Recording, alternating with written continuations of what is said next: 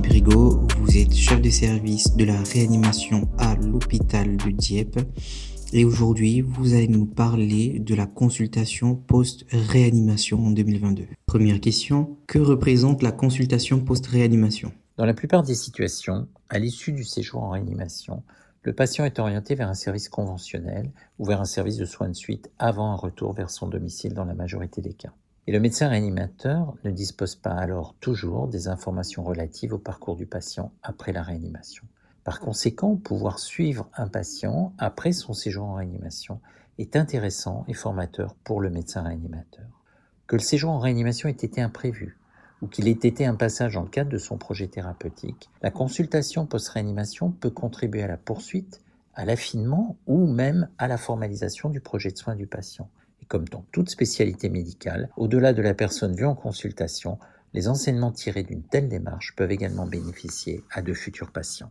La consultation post-réanimation doit s'inscrire dans la dynamique d'un suivi après la réanimation, qui serait dans l'idéal multidisciplinaire et pluriprofessionnel.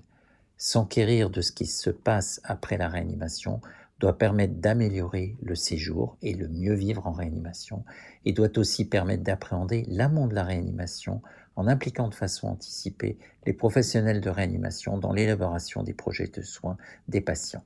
Le savoir-faire, la culture, l'expérience des professionnels de réanimation sont autant d'arguments en faveur de leur légitimité à organiser un suivi spécifique après la réanimation sous la forme, entre autres, d'une consultation post-réanimation qui, dans l'idéal, devrait être intégrée a priori dans le parcours de soins du patient en réanimation. Si l'on peut espérer légitimement un bénéfice attendu pour les patients et leurs proches, il existe indéniablement des bénéfices professionnels, individuels et collectifs générés par une activité de consultation post-réanimation autant d'arguments à prendre en compte dans l'installation et la conduite de la démarche au sein de nos services et de nos établissements de santé. Deuxième question, quel en est l'intérêt pour les patients, leurs familles et les médecins réanimateurs L'intérêt d'une consultation post-réanimation pour le patient est d'abord de pouvoir évaluer son devenir, de s'enquérir de la pathologie et conduit à sa prise en charge en réanimation et de l'évolution de ses pathologies chroniques le cas échéant. Il est également légitime de s'inquiéter de son retour à une vie qu'il reconsidérera comme normale ou habituelle, de la reprise ou non de ses activités privées ou professionnelles ou de sa qualité de vie. En effet, il est apparu ces dernières années, particulièrement avec la pandémie liée au SARS-CoV-2, la nécessité de diagnostiquer et d'anticiper la survenue d'un syndrome post-réanimation qui affecte sévèrement la qualité de vie privée et professionnelle de nombreux patients après leur séjour en réanimation. On s'en tient à une approche strictement somatique. Les patients déjà pris en charge pour une maladie chronique reprendront le cours de leur suivi habituel dans la plupart des cas. D'autres patients vont par contre présenter ou développer une pathologie nouvelle ou de nouveaux symptômes qui justifieront le recours ultérieur à leur médecin généraliste ou à des médecins spécialistes d'organes. Enfin, il existe d'autres patients qui peuvent échapper à un suivi spécialisé, voire même à celui de leur médecin généraliste, si tant est que celui-ci existe encore en cette période de raréfaction d'offres de soins en médecine de ville. La consultation post-réanimation peut ainsi représenter un moyen de limiter le nombre de ces patients susceptibles d'être perdus de vue après un séjour en réanimation, en s'assurant qu'un suivi est mis en place à distance de l'hospitalisation en réanimation. Ainsi, en termes de politique de santé, la consultation post-réanimation s'inscrit dans un cadre plus général où suivi, prévention et anticipation de situations potentiellement sévères permettent probablement d'éviter des soins lourds ou des hospitalisations indues et de contribuer ainsi également à l'amélioration du parcours de soins du patient. À ce propos, il faut souligner le fait que le besoin de suivi des patients victimes de l'infection à SARS-CoV-2 a accentué la nécessité de mettre en place des consultations post-réanimation. Cet aspect est particulièrement important car il participe certainement à l'amélioration des connaissances relatives à cette nouvelle affection. Les proches des patients hospitalisés en réanimation ne doivent pas être négligés et ils doivent pouvoir bénéficier également d'une consultation post-réanimation. Leur parcours en réanimation aux côtés du patient est éprouvant et le risque de syndrome post-réanimation est réel. Comme chez les patients eux-mêmes, des souffrances peuvent perdurer chez les proches et être source de vulnérabilité et de fragilité. Il est donc parfaitement légitime que les proches d'un patient survivant ou décédé en réanimation se voient également proposer un accompagnement au minimum sous la forme d'une consultation post-réanimation. La consultation post-réanimation peut être aussi l'opportunité d'une solide réflexion éthique orientée vers l'avenir du patient réflexion intégrée dans sa trajectoire de vie et cohérente avec les éléments de son projet thérapeutique.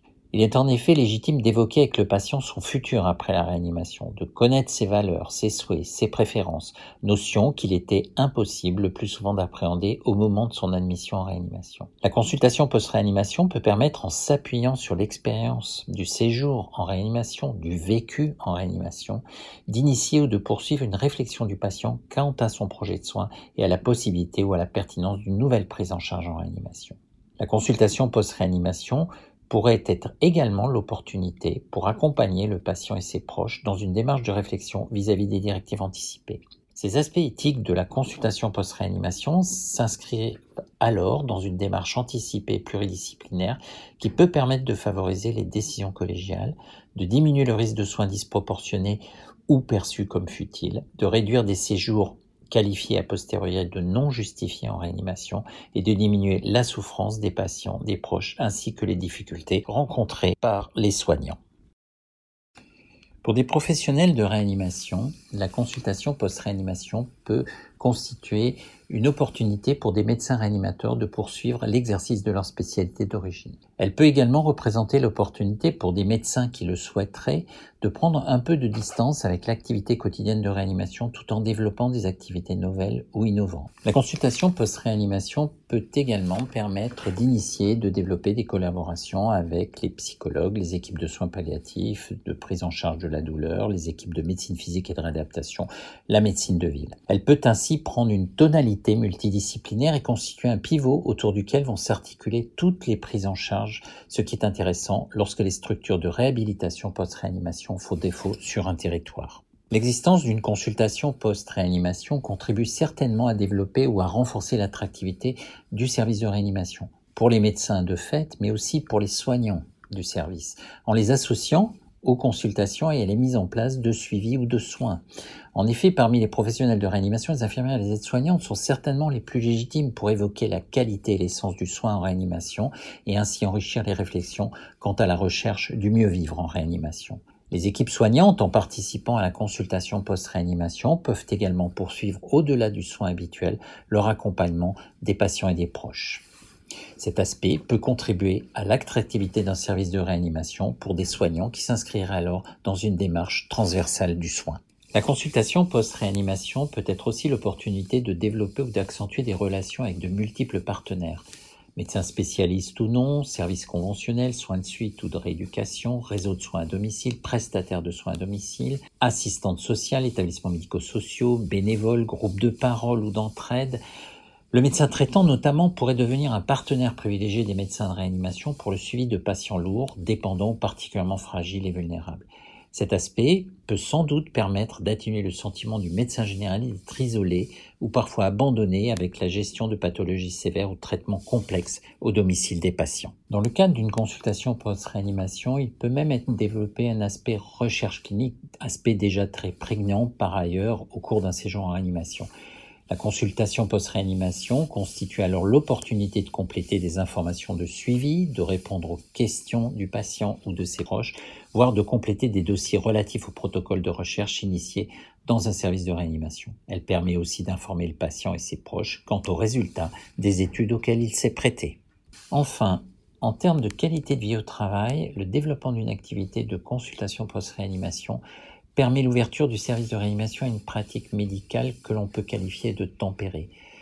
En effet, parallèlement aux soins lourds de réanimation dispensés auprès de patients instables au pronostic incertain, il peut être intéressant pour des médecins réanimateurs ou des soignants de pouvoir avoir accès à une approche des patients moins génératrice de stress ou de fatigue. Programmée et organisée dans une ambiance calme, cette activité peut participer à l'amélioration de la qualité de vie au travail des professionnels. Troisième question. Comment peut se mettre en place une activité de consultation post-réanimation? La mise en place d'une consultation post-réanimation doit être précédée de façon incontournable par la création d'une unité fonctionnelle administrative, de façon à pouvoir identifier et à tracer l'activité de consultation, à permettre la facturation de la consultation et à assurer la traçabilité des actes de soins. Il est également important que la consultation post-réanimation soit connue des différents acteurs de la structure de soins pour faciliter l'orientation, l'évolution et la prise en charge du patient dans le cadre de cette activité. Il faut en particulier que le patient et ou le médecin réanimateur puissent avoir accès au plateau technique. Il faut pouvoir disposer d'un bureau de consultation dédié avec le mobilier et les équipements de bureautique adéquats. Le point majeur sur le plan organisationnel est la nécessité de bénéficier d'un secrétariat. Il faut qu'une secrétaire puisse gérer les rendez-vous de consultation, les rendez-vous d'examen complémentaires et les transports des consultants. Le secrétariat doit assurer également l'organisation d'une potentielle hospitalisation qui ferait suite à la consultation post-réanimation, soit immédiatement, soit de façon différée. À ce titre, et selon les particularités locales, des partenariats peuvent être mis en place avec un service d'hospitalisation de jour au sein de l'établissement de santé. Enfin, la gestion des informations générées par la consultation est incontournable, même si les outils informatiques permettent un allègement des tâches. Il faut souligner ici également qu'il serait illusoire de réclamer une administration hospitalière du temps de secrétariat identifié pour une consultation post-réanimation avant que celle-ci ne soit opérationnelle, puisque le volume de cette activité nouvelle ne peut être que difficilement anticipé. Un secrétariat partagé peut ainsi constituer une solution transitoire au début de la mise en place de la consultation post-réanimation. Il est certainement prudent d'initier avec modestie l'activité de consultation post-réanimation, puis d'organiser une montée en charge progressive lors de la constitution d'une véritable patientèle. À ce titre, il sera utile d'identifier prioritairement parmi l'ensemble des patients de réanimation ceux qui seront susceptibles de bénéficier le plus utilement d'un suivi post-réanimation, comme ceux, par exemple, dont les séjours ont été longs ou chaotiques, les patients âgés ou les personnes les plus vulnérables sur le plan socio-économique. Il est aussi possible de s'inspirer des éléments de la littérature pour identifier les patients auxquels il sera proposé une consultation post-réanimation. Enfin, le moment de la première consultation est variable et la fréquence et le nombre des consultations suivantes sont à adapter en fonction de chaque patient. Sur un plan pratique, l'existence d'une consultation post-réanimation au sein d'une unité de réanimation peut certainement contribuer au recrutement de praticiens. S'il est probablement difficile de traduire en nombre d'équivalents temps plein ce que peut représenter une telle activité au moment de sa mise en place, il est indispensable que cette activité soit suivie étroitement par la suite afin d'adapter les moyens. L'existence d'une unité fonctionnelle dédiée à la consultation post-réanimation prend ici tout son sens. Pour conclure, une consultation post-réanimation ne saurait être mise en place sans l'acceptation au sein d'une équipe de la diminution de la participation aux activités de soins de réanimation des praticiens consultants, surtout de la part de ceux qui n'auraient pas d'activité de consultation. La consultation post-réanimation constitue une véritable politique de service qui ne doit pas remettre en cause les équilibres existants. Elle ne doit pas être vécue comme une obligation, il faut être prêt à la mettre en place et en assumer les contraintes. C'est à ce niveau que tous les acteurs doivent faire preuve d'intelligence, de mesure et de tolérance. Merci docteur Jean-Philippe Rigaud de votre participation au podcast Ligne de mire portant sur la consultation post-réanimation en 2022 qui est un sujet d'un réel intérêt de nos jours.